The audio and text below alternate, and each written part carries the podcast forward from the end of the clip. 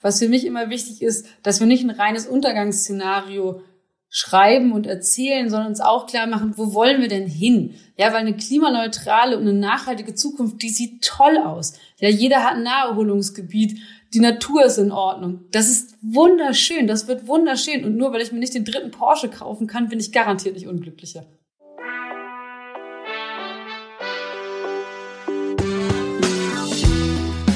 Willkommen bei Studio 36 Presents, dem nachhaltigen und sozialen Podcast aus Kreuzberg in die Welt. Für diese Folge haben wir uns die Kosten mit WeTel geteilt. Wenn ihr auch mit uns zusammenarbeiten möchtet oder jemanden kennt, der zu unserem Podcast passt, meldet euch gern unter info at studio36.berlin. Bioessen, Strom und Kondome, meine Schlüppis sind aus nachhaltiger Baumwolle. Bestelle nicht bei Amazon und denke über eine Po-Dusche nach. So viel bis hier, aber was ist eigentlich mit dem Teil, das ich fast noch dringender brauche als Unterwäsche, meinem Handy? Gibt es da auch eine nachhaltige Lösung?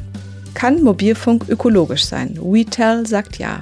Wertebasiert statt profitmaximiert, Datenschutz, Fairness und Transparenz.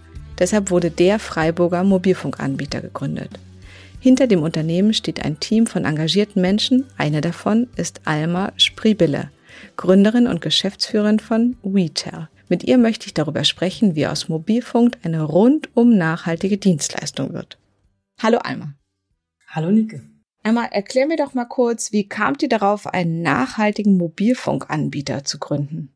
Angefangen hat eigentlich alles mit Nico, würde ich sagen, der uns eingeladen hat mit einer E-Mail und gesagt hat, wir entwickeln zwar Solarzellen, das ist eine super Sache, aber technologisch haben wir alles für einen Wandel hin zu 100 Prozent erneuerbaren Energien. Was wir brauchen, ist mehr Ansätze in der Wirtschaft, gesellschaftlich, politisch, dass sich schneller was ändert.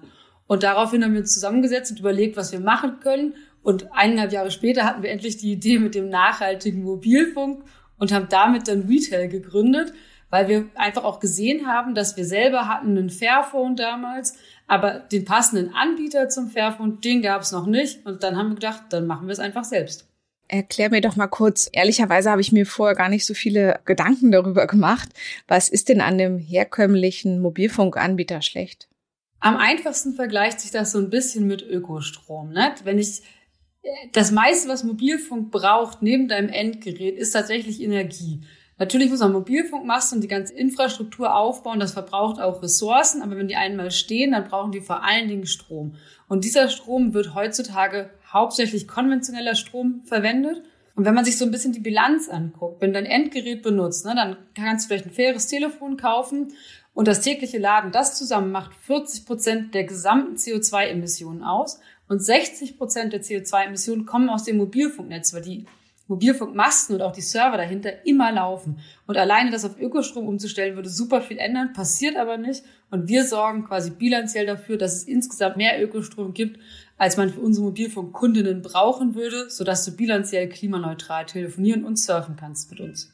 Aber ich bin ja nicht so gut mit Zahlen, ehrlicherweise. Und mein Handy sieht auch sehr klein aus. Wie viel Strom braucht es denn so? Na, es geht ja nicht darum, was dein, du hast der Strom von deinem Handy wirklich ist, weil wenn du zu Hause lädst, dann kannst du ja Ökostrom benutzen. Das ist ja deine Entscheidung. Genau, habe ich auch. Super. Aber der Mobilfunkmast und der, die Server, die dahinter stehen, die deine Verbindungen herstellen, die laufen immer und die laufen eben nicht mit Ökostrom bis jetzt. Bei den meisten Anbietern und auch nie zu 100 Prozent. Und das muss sich einfach dringend ändern. Und da braucht es unserer Meinung nach auch so ein bisschen Druck im Markt. Es braucht einfach Vorreiter, die sagen, das geht anders, das muss anders gemacht werden. Und diese Rolle nehmen wir ein gerade. Vielleicht kannst du mir noch mal so ein bisschen beschreiben, was hat dich so persönlich dazu gebracht, dass du dich quasi so einer Gründung und so einem ganzen, so einer ganz neuen Idee eigentlich hingibst. Du hättest ja auch bei einem, sagen wir mal, bei einem großen Ökostromanbieter anfangen können zu arbeiten oder bei jemandem, der Solarzellen herstellt. Ich habe tatsächlich vor Retail zwölf Jahre in der Solarzellenforschung am Fraunhofer Institut für Solare Energiesysteme gearbeitet. Und das war auch ein super Job. Aber es hat mir von dem direkten Impact nicht gereicht. Ich hatte das Gefühl, wir könnten mehr Menschen direkt mit Nachhaltigkeit erreichen und damit mehr bewegen, auch vielleicht auf politischer Ebene uns engagieren, wenn wir ein eigenes Unternehmen haben. Und der Vorteil im eigenen Unternehmen ist natürlich auch, dass man nicht daran gebunden ist, was das große Unternehmen so für Rahmenbedingungen hat, an die man sich halten muss, sondern man setzt die selber und das ermöglicht uns natürlich auch uns zum Beispiel in Verbänden zu organisieren und damit auch politisch zu engagieren und einfach eine größere Auswirkung über das eigene Unternehmen hinaus zu haben. Dann erklär mir doch noch mal einmal quasi Strom habe ich jetzt schon verstanden. Was sind denn sonst so die nachhaltigen oder fairen Elemente bei eurem Mobilfunk? Ja, wir sind auch ganzheitlich. Also zum Beispiel sind wir fair und transparent. Das bedeutet, dass bei uns sind alle Tarife monatlich kündbar aus Prinzip, weil diese 24 Monatsverträge dienen hauptsächlich dazu, dass du nicht wechseln kannst und schön weiter bezahlst und den Kündigungsmoment verpasst und dann wieder gebunden bist. Und wir sagen halt, wenn sich was ändert, dann sollst du jederzeit gehen können. Deswegen monatliche Kündbarkeit und auch keine sogenannten Bundles. Also wir verkaufen Mobilfunktarife nicht in Bundles mit Endgeräten, weil das einerseits junge Menschen tatsächlich viel in Schuldenfallen treibt, weil sie dann doch das neueste iPhone haben wollen und denken, 20 Euro im Monat können sie sich leisten, aber es dann vielleicht doch nicht können. Und wir wollen auch nicht, dass Leute sich Handys alle 24 Monate neu anschaffen, sondern wenn ich ein neues Gerät brauche, dann kann ich mir natürlich ein neues kaufen. Aber erst, wenn das alte halt wirklich nicht mehr zu gebrauchen ist oder ich ein neues brauche. Das ist so eine Fairness und Transparenz, dass wir auch mit Kunden, wenn du bei uns anrufst, da gehen Service-Mitarbeitende ran, die arbeiten direkt bei uns in Freiburg. Das ist nicht outgesourced in irgendein Callcenter, die gar nicht zu uns gehören. Das macht auch nach innen natürlich viel, diese Transparenz. Und ein wichtiger Aspekt für uns ist auch der Datenschutz. Wir haben natürlich sehr viele Kundendaten, kannst du dir vorstellen. Ne? Wenn du, Nike, mit Retail telefonierst, dann ich weiß, wo du wohnst, ich weiß, wann du geboren bist, dein Geschlecht, Ne? Ich weiß, wann du mit welcher Mobilfunknummer wie lange telefoniert hast, theoretisch. Also ich persönlich weiß das nicht. Und mit diesen Daten muss man vorsichtig umgehen. Und man sollte die möglichst schnell löschen, wenn man die nicht mehr braucht. Und das macht bis jetzt kein anderer Anbieter, dass er so wenig Daten wie möglich sammelt. Und wir machen das, weil wir der Meinung sind, wir verkaufen eine Dienstleistung, Mobilfunk, dafür bezahlst du als Kundin. Und wir machen sonst gar nichts mit den Daten. Wir haben kein weiteres Geschäftsmodell aus diesen Daten raus ich äh, bin auch nicht davon ausgegangen, wenn ich für mein, ähm, mein Mobilfunk zahle, dass jemand das überhaupt darf. Dann quasi, ich zahle ja ganz normal dafür und auch gar nicht wenig zum Teil. Warum dann noch jemand quasi so empfindliche Daten wie man kann ja letztlich alles nachverfolgen, auch mit dem Handy, quasi das einfach dann nochmal zu Geld macht. Also ich finde es auch politisch ein bisschen schwierig, oder? Also dass das überhaupt möglich ist und auch, da fühle ich mich auch als Verbraucherin eigentlich nicht richtig geschützt, weil das ist jetzt ja auch keine exotische Dienstleistung, die ich da gebucht habe, sondern ich glaube, wahrscheinlich haben in Deutschland 60 Millionen Handy. Wie viele Leute telefonieren in Deutschland über Mobilfunk? Also es gibt 140 Millionen Mobilfunkanschlüsse, also mehr als Menschen, was daran liegt, dass man auch viele Diensthandys hat und auch wahrscheinlich alte Prepaid-Karten in irgendwelchen Handys und Schubladen liegen und zunehmend natürlich auch neue Anwendungen kommen, die Mobilfunktarife haben, aber nicht unbedingt ein Endgerät sind. Ne? Also du kannst auch in deinen Laptop eine Mobilfunkkarte schicken, damit du ähm, unterwegs Internet hast zum Beispiel. Ne? Also quasi insgesamt Mobilfunk-SIM-Karten gibt es 140 Millionen in Deutschland. Und ja, was du sagst, ist richtig, ne? Und das ist geregelt, rein theoretisch dürfen die das nicht, ohne deine Zustimmung. Aber deine Zustimmung gibst du immer, wenn du diese Datenschutzsachen abhakst und es gibt immer ein sogenanntes Opt-out, also du kannst dem widersprechen ganz oft. Aber, aber ich habe das nicht gesehen zum Beispiel in den ganzen Datenunterlagen. Ich habe da einfach auf alles einmal raufgeklickt und ähm, danach auch nicht mehr angeschaut. Ganz genau und das ist ja auch realistisch. Ne, weil ich lese ja auch keine AGBs durch. Wer liest denn die allgemeinen Geschäftsbedingungen? Da bin ich ja, da kann ich ja nie einkaufen, weil ich immer eine Stunde mit Lesen beschäftigt bin. Und das ist schon so ein bisschen schwierig dem, den Verbraucherinnen gegenüber. Das wird zunehmend etwas strenger geregelt. Aber das ist auch so eine, meiner Meinung nach, eine Eigendynamik von Großkonzernen, dass halt das messbare Instrument in Deutschland und eigentlich weitestgehend im Kapitalismus ist halt Geld. Das heißt, ein Konzern wird immer daran gemessen, wie viel Umsatz und wie viel Gewinn sie eigentlich erwirtschaftet. Und wenn das der einzigste Wert ist, der gemessen und veröffentlicht wird, dann hat dieses Unternehmen automatisch das Bedürfnis, möglichst viel Gewinn zu erzielen. Und wenn ich dann die Chance habe, von 50 Millionen NutzerInnen natürlich anonymisiert, aber Datenauswertung zu betreiben und damit auch noch mal ein paar Millionen zu verdienen und es keine Regulierung dagegen gibt, dann passiert das automatisch irgendwann bei jemandem. Und da wollen wir halt gegen vorgehen und sagen, das ist nicht richtig. Man soll sich auch politisch dafür einsetzen. Das tun wir auch. Und wir wollen auch einfach zeigen, dass es Unternehmen gibt, die andere, nach anderen Standards wirtschaften und eben nicht aus jeder Möglichkeit nur Geld machen. Wo kann man sich da politisch einmal drüber informieren und da auch wissen, was seine Rechte sind oder eben auch gegen sowas sich auch engagieren? Hast du da einen Tipp? Es gibt zum Beispiel, also das Gesetz dazu, das man uns mal gehört heißt, heißt Telekommunikationsmodernisierungsgesetz. Da ist alles zur Telekommunikation geregelt. Dann gibt's vor allen Dingen die DSGVO in Deutschland. Das kennen ja sicherlich viele. Man muss auch zugeben, das ist wirklich kein schlechter Datenschutzstandard. Und dann ist es am besten, wenn ich irgendeinen neuen Service abschließen will, ich suche das einmal im Internet und lasse mir Vergleiche rausgeben. Wie zum Beispiel bei so einer Chat-App, ne? Signal, Threema, WhatsApp. Die Funktionalität ist überall die gleiche. Und einmal sowas einfach im Internet suchen und gucken, wo werden denn welche Daten benutzt. Das hilft zum Teil. Und dann gibt es zum Beispiel, wir haben mal ein Datenschutzwebinar gemeinsam mit Guardian gemacht. Die kennen sich super aus im Datenschutzbereich, noch technisch viel detaillierter. Und wenn man sich mal so ein Webinar anguckt, gibt es auch von der GLS Bank so Datenschutzwebinare, die man sich kostenfrei anschauen kann, wo man mal so einen Überblick über die gängigsten Services, die du ja selber als Mensch einfach benutzt, ohne drüber nachzudenken, kriegt und dann auch weiß, was davon ich vielleicht umstellen möchte oder nicht. Ich glaube, das würden wir dann auch nochmal bei uns in die Show Notes packen. Das heißt, ein Teil habe ich jetzt richtig verstanden, ist eben Ökostrom, dass ihr eben das, das Senden von den Masten und das ganze Funken für praktisch eure Kundinnen und Kunden erstmal schon mal über Biostrom macht. Dann ist der ganze Datenbereich ganz wichtig bei euch. Womit kennt ihr euch noch aus? Also was sind quasi so die noch Besonderheiten bei Retail? Na, eine Besonderheit ist zum Beispiel auch ganz aktuell. Wir haben letzten Freitag unsere Werte geheiratet, nennen wir das. Also wir haben Retail, die GmbH, ins Verantwortungseigentum überführt. Das Ziel davon, es gibt vor allem zwei Hauptaspekte, warum man das macht, weil es ein etwas schwieriges Konstrukt ist. Das eine ist, dass Retail am Ende sich selbst gehört und eben nicht dem Gründungsteam. Und man kann das immer vergleichen mit, es gibt ja so Erbenkinder in Deutschland, und die keine Kinder mehr sind, sondern so Großerben, die über Unternehmen bestimmen können, in denen sie gar nicht selber arbeiten müssen. Und das auch leitet direkt zum zweiten Aspekt über, es können nur Leute über dieses Unternehmen bestimmen, die in diesem Unternehmen arbeiten. Das heißt, auch wenn wir Gründenden mal ausscheiden, warum auch immer, weil wir was anderes machen vielleicht oder keine Lust mehr haben, dann können immer nur Leute Unternehmensentscheidungen treffen, die tatsächlich bei Retail arbeiten. Und da man gar keine Gewinne privatisieren kann, muss man sich immer klar machen, das ändert die ganze Entscheidungsgrundlage. Wenn ich als Geschäftsführerin mich entscheiden kann, ich kann das und das machen und dafür machen wir zwei Millionen Euro mehr Gewinn, aber ich habe nichts von den zwei Millionen. Also ich kriege davon null Euro. Da kann ich mir entweder überlegen, ich mache das, das tut für die Mitarbeitenden weh, weil es super anstrengend ist. Und dann benutze ich die zwei Millionen, um wieder Teambuilding zu machen, damit es den Leuten wieder besser geht. Oder ich mache einfach nur eine Million Euro Gewinn und dafür geht's gleich den Mitarbeitenden besser, weil ich ja mit dem Gewinn sowieso was fürs Unternehmen und für unsere Unternehmenszwecke wie Klimaschutz und ähnlich und Datenschutz mache. Und dann ist die Entscheidungsgrundlage plötzlich eine ganz andere. Und das ändert die ganze Art zu wirtschaften unserer Meinung nach. Und das ist sicherlich auch ganz besonders. Da sind wir das äh, bisher einzige Mobilfunkunternehmen in Deutschland und auch wir sind eine kleine Community im Verantwortungseigentum. Aber es gibt große Vorbilder, ne? So jemand wie Zeiss und Bosch, die haben ähnliche Modelle gewählt.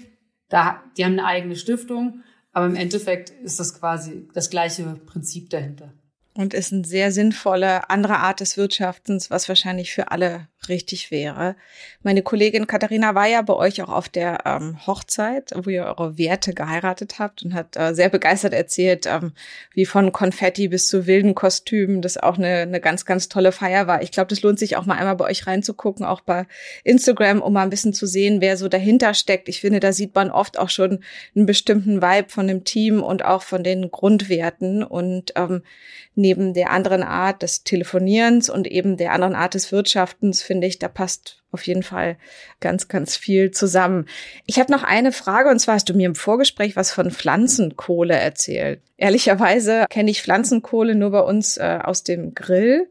Vielleicht kannst du mir noch mal sagen, äh, was ihr sonst noch mit Pflanzenkohle zu tun habt. Sehr gerne. Vielleicht, damit das richtig verstanden wird, wir Grillt ihr viel oder? ja klar, wir haben einfach sehr viel Hunger. Nachvollziehbar, gerade im Sommer. Ähm, genau. Also was was ist noch wichtig bei Pflanzenkohle zu wissen? Genau, Pflanzenkohle ist eine sogenannte Negative Emission Technology. Also man macht aus Pflanzenresten, die nicht verwertbar sind, also jetzt nicht Holzhackschnitzel für meine Bioheizanlage oder sowas, sondern wirklich Pflanzenreste. Die lässt man verkohlen in der sogenannten Pyrolyse, chemisch-thermischer Prozess. Gibt es mehrere Wege für. Auf jeden Fall entsteht dann wirklich so eine Art Kohle, wie man das kennt auf dem Grill. Ne? Ist gar nicht so abwegig. Und was da wirklich passiert, ist, dass Pflanzen, das kennen wir ja alle, die ziehen CO2 aus der Luft, benutzen das C, also den Kohlenstoff, um damit zu wachsen. Denn aus Kohlenstoff besteht ein Großteil der Pflanze am Ende.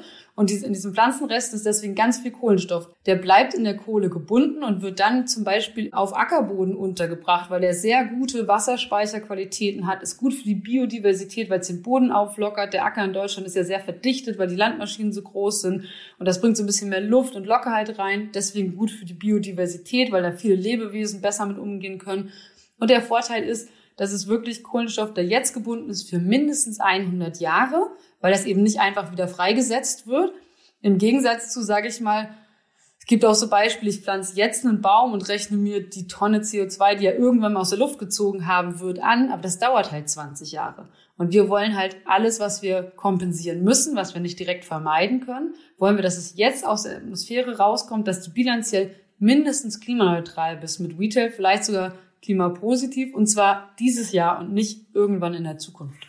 Ich Google manchmal heimlich, aber eigentlich benutze ich Ecosia, die ja auch Bäume pflanzen oder ich habe Geld angelegt bei Generation Forest, eben auch in so Aufforstungsprojekte und wir haben auch schon andere ganz tolle Startups oder Unternehmen vorgestellt, die eben ganz viel mit so Baum, Baumpflanzen arbeiten und an sich kommt mir das auch immer logisch vor, aber die Pflanzenkohle klingt auf jeden Fall nochmal nach was ähm, sehr, sehr Interessanten. Gibt's denn da irgendwas, wo man sich nochmal informieren kann oder auch ein Unternehmen oder was, was du interessant findest?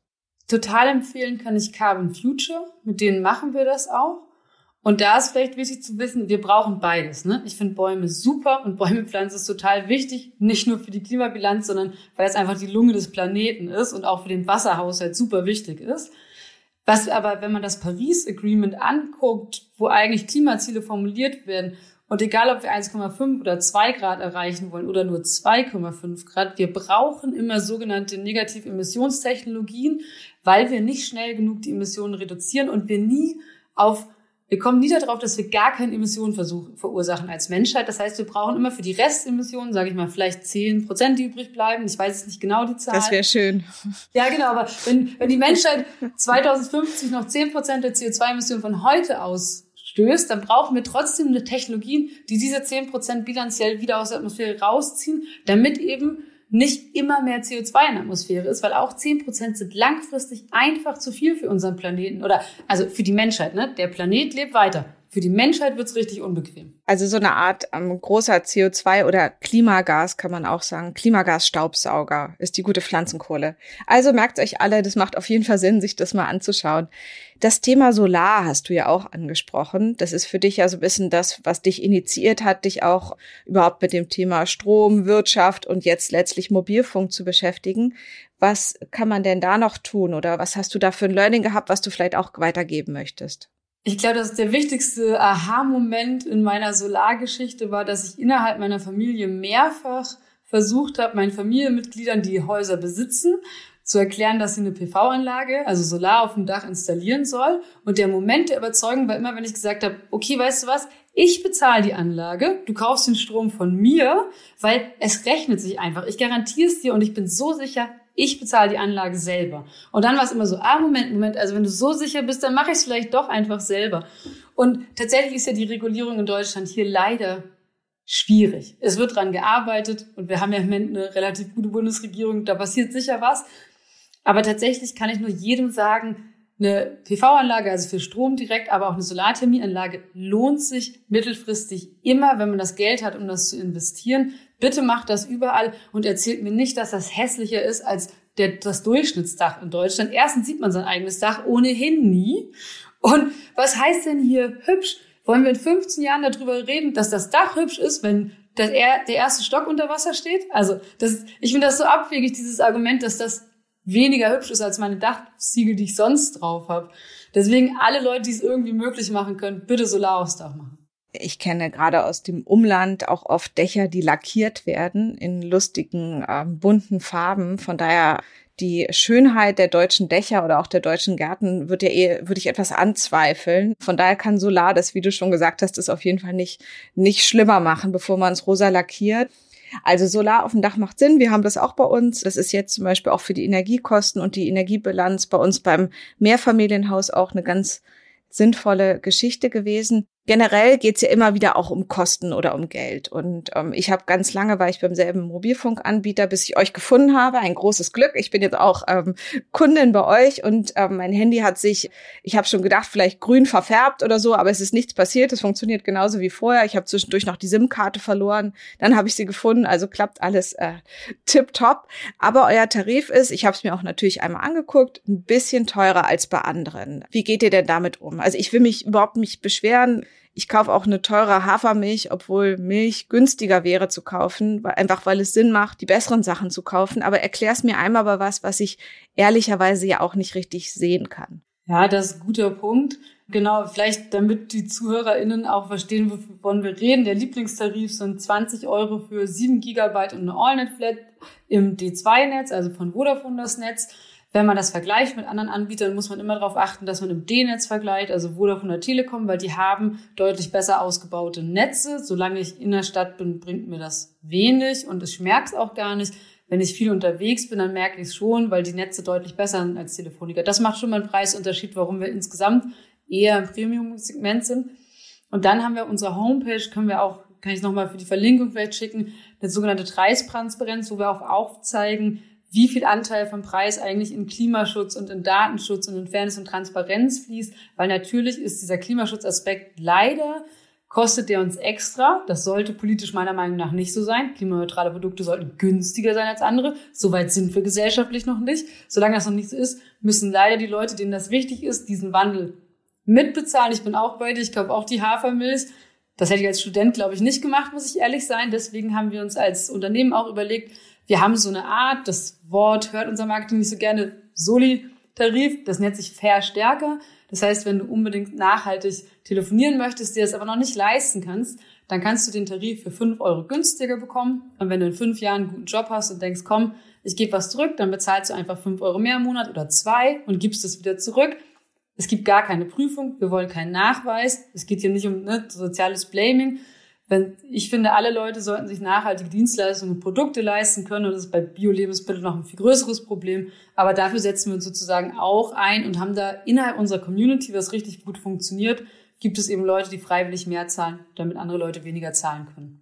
Grundsätzlich, dass endlich Sachen, die ökologisch einen viel besseren Impact haben und viel weniger Klimagase ausstoßen, dass da nicht politisch viel mehr gemacht wird, wirklich zu sagen, ähm, dass bestimmte Wirtschaftszweige ganz anders besteuert werden oder eben auch, dass die eine Dienstleistung, die ökologisch und sozial angeboten wird, eigentlich günstiger vom Staat auch gefördert wird, als die, die total daneben ist, wo die Daten verkauft werden und was mit Atomstrom oder mit Kohlestrom gemacht wird.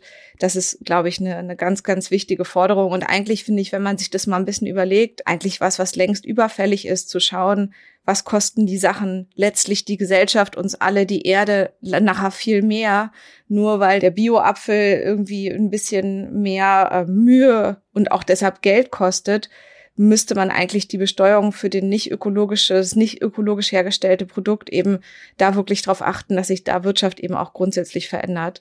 Und das mag ich eben bei eurem Ansatz auch, dass man es kaum selber merkt, aber dass es eben ganz, ganz großen Unterschied macht. Ich habe ja schon gesagt, dass wenn man so ein bisschen euer Team auch auf der Website und so weiter sieht, ähm, das sieht irgendwie alles so auf jeden Fall schon mal super sympathisch aus. Wie ist es so mit Frauen-Männer-Verteilung? Du bist jetzt Geschäftsführerin. Wie ist es generell so bei euch im Unternehmen? Also auch so von Diversität und Zugängen und allem? Tatsächlich ist es im Moment in der Geschäftsführung so, dass wir zwei Männer und eine Frau sind. Kommt so ein bisschen aus dem Gründungsteam entstanden. Ansonsten sind wir im Unternehmen mittlerweile deutlich mehr Frauen als Männer muss man zugeben, was mich schon auch freut. Wir machen schon Scherze, dass man auch Männer nicht diskriminieren darf. Ähm, ansonsten muss man zugeben, ist das Team noch nicht so divers, wie wir es uns wünschen würden. Aber das kann ja noch kommen. Wir sind ja noch klein. Und immerhin sind quasi von den Bildungshintergründen ist es schon ein bisschen divers, aber wir haben jetzt zum Beispiel, glaube ich, rein, ein rein urdeutsches Team zum Beispiel was jetzt ja auch nicht immer so bleiben muss in meiner Perspektive. Genau, also wenn ihr Bock habt, bei uns zu arbeiten und was mitbringt, meldet euch total gerne. Also du hast ja gesagt, bei euch im Team, ihr seid eine Frau, zwei Männer. Das ist ein bisschen wie bei mir zu Hause. Also an sich vielleicht auch nicht die schlechteste Mischung. Auf jeden Fall freue ich mich sehr, dass ich euch ein bisschen kennengelernt habe, Alma. Und ich finde für alle, die sich da noch mal ein bisschen ähm, mehr mit beschäftigen wollen, eure Internetseite ist ja sehr auskunftsfreudig. Und ich habe ja eben schon erwähnt, ich habe meine SIM-Karte dann irgendwo in meiner Fahrradtasche verloren verloren, dann die Fahrradtasche verlegt. Auf jeden Fall war sie irgendwie weg. Und dann hatte ich auch mit eurem Kundendienst zu tun und da eben direkt jemand am Telefon und konnte mit jemandem sprechen, der mich sofort versteht, auch weiß, äh, was das Problem in der Fahrradtasche sein könnte und äh, mir auf jeden Fall super nett weitergeholfen hat. Von daher ist es vielleicht auch was, was Leute dazu überzeugt, ähm, mit euch äh, zu arbeiten, weil man da eben auch echte Menschen erreicht und ähm, die auch super nett weiterhelfen. Hast du noch weitere Tipps? Hast du vielleicht einen Buchtipp oder irgendwas, was dich gerade begeistert, was du vielleicht auch im Kino oder irgendwo anders gesehen hast? Ich bin mehr so der klassische Bücherwurm, muss ich ehrlich sagen, beziehungsweise die Sachen, die ich dann mal gucke, äh, sind eher zur Ablenkung. Deswegen habe ich einen Buchtipp und zwar ähm, von Naomi Klein, warum nur ein Green New Deal unseren Planeten retten kann. Und für mich ist immer wichtig, wenn ich sowas lese, dass so ein bisschen die Historie von Berichten, die Naomi Klein über das Klima und verschiedene Katastrophen geschrieben hat. Was für mich immer wichtig ist, dass wir nicht ein reines Untergangsszenario schreiben und erzählen, sondern uns auch klar machen, was, wo wollen wir denn hin? Ja, weil eine klimaneutrale und eine nachhaltige Zukunft, die sieht toll aus. Ja, jeder hat ein Naherholungsgebiet, die Natur ist in Ordnung. Das ist wunderschön, das wird wunderschön. Und nur weil ich mir nicht den dritten Porsche kaufen kann, bin ich garantiert nicht unglücklicher. Richtig schön. Das ist ja fast schon eine gute Nachricht, aber hast du noch einen schönen positiven Abschlusssatz für uns und unsere HörerInnen? Ähm, echte Veränderung ist möglich. Ein wichtiger Tipp vielleicht fürs sozusagen Privatleben, aber dann wieder Berufsleben ist aus meiner Perspektive immer überlegt, wo ihr arbeitet. Ihr setzt da richtig viel Energie ein.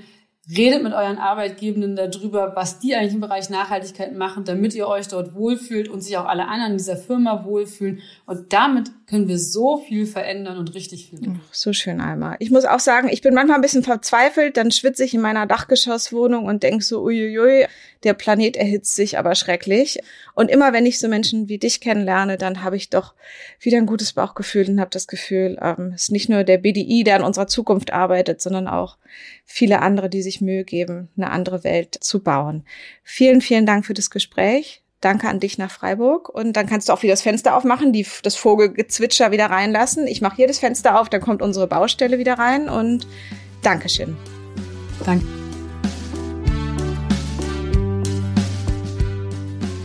Das war's mal wieder mit einer Folge Studio 36 Presents, dem nachhaltigen und sozialen Podcast. Wenn ihr mit uns zusammenarbeiten möchtet, Anregungen oder Ideen habt, schreibt uns gerne über info at studio36.berlin. Wir freuen uns drauf. Bis zum nächsten Mal. Eure Nike.